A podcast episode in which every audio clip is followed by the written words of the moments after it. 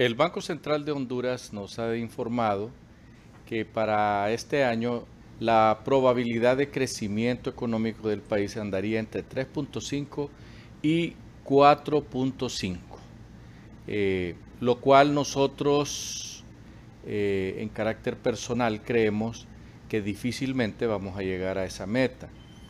Y si se llegara sería a costa de los sinsabores, digámoslo entrecomillado, que está teniendo la micro y pequeña empresa. ¿Por qué? Pues, pues los impuestos ahí están.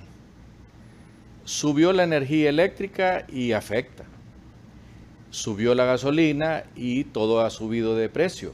Los fletes y la mercadería que se mueve dentro del país ahí está más cara, pues porque el flete afecta directamente proporcional al producto que viene en su bodega.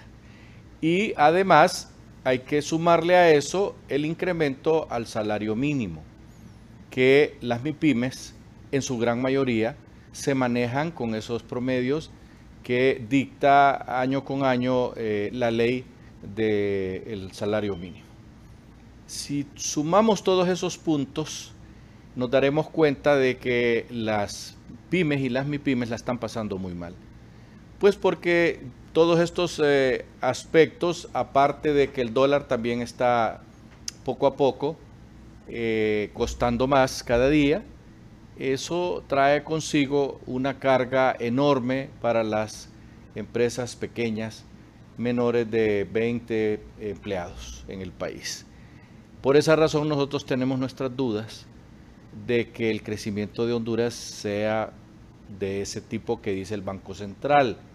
Sin embargo, podríamos decir a favor de lo que dice el Banco Central de Honduras, sin embargo, si los precios del petróleo no continúan creciendo y como ha sucedido esta semana que bajó a 100 dólares el barril y además Estados Unidos de Norteamérica está liberando eh, muchos millones de eh, barriles para que el precio del petróleo tenga la tendencia a la baja, lo cual ha sucedido ya prácticamente en dos semanas.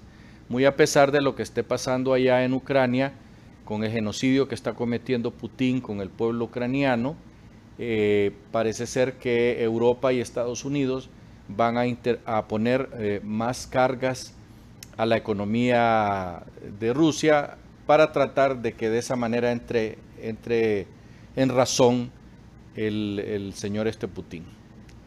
En Honduras, por supuesto, todas estas cosas también nos, nos está afectando el hecho de que hay en este momento, y hay que reconocerlo paladinamente, hay mucha inestabilidad en el gobierno.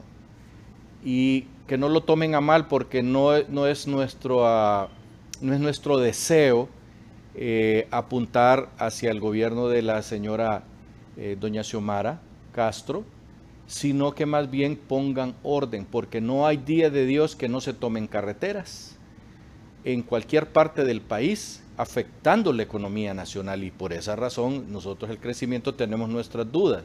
Y por otra parte, si no son las carreteras, son los edificios gubernamentales y eso trae problemas consigo.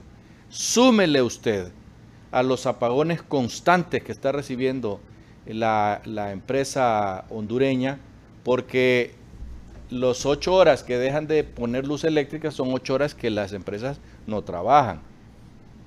Y les voy a poner un ejemplo a nosotros, cuando se nos va la luz, que se va por ocho horas normalmente, una vez por semana, cada hora tenemos que invertir 1.400 lempiras en diésel para mantener nuestro canal al aire. Multiplíquelo por 8.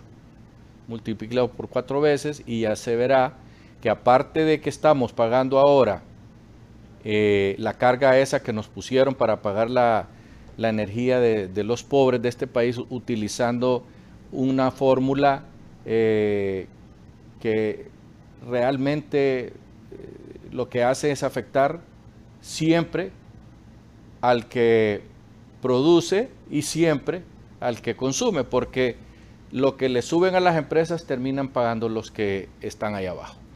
Así que se los quitan de un lado, lo ponen en otro, pero de todos modos terminan pagándolo las mismas personas.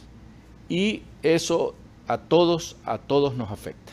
Y por esa razón nosotros tenemos nuestras dudas del crecimiento que propone el Banco Central de Honduras. Hasta pronto.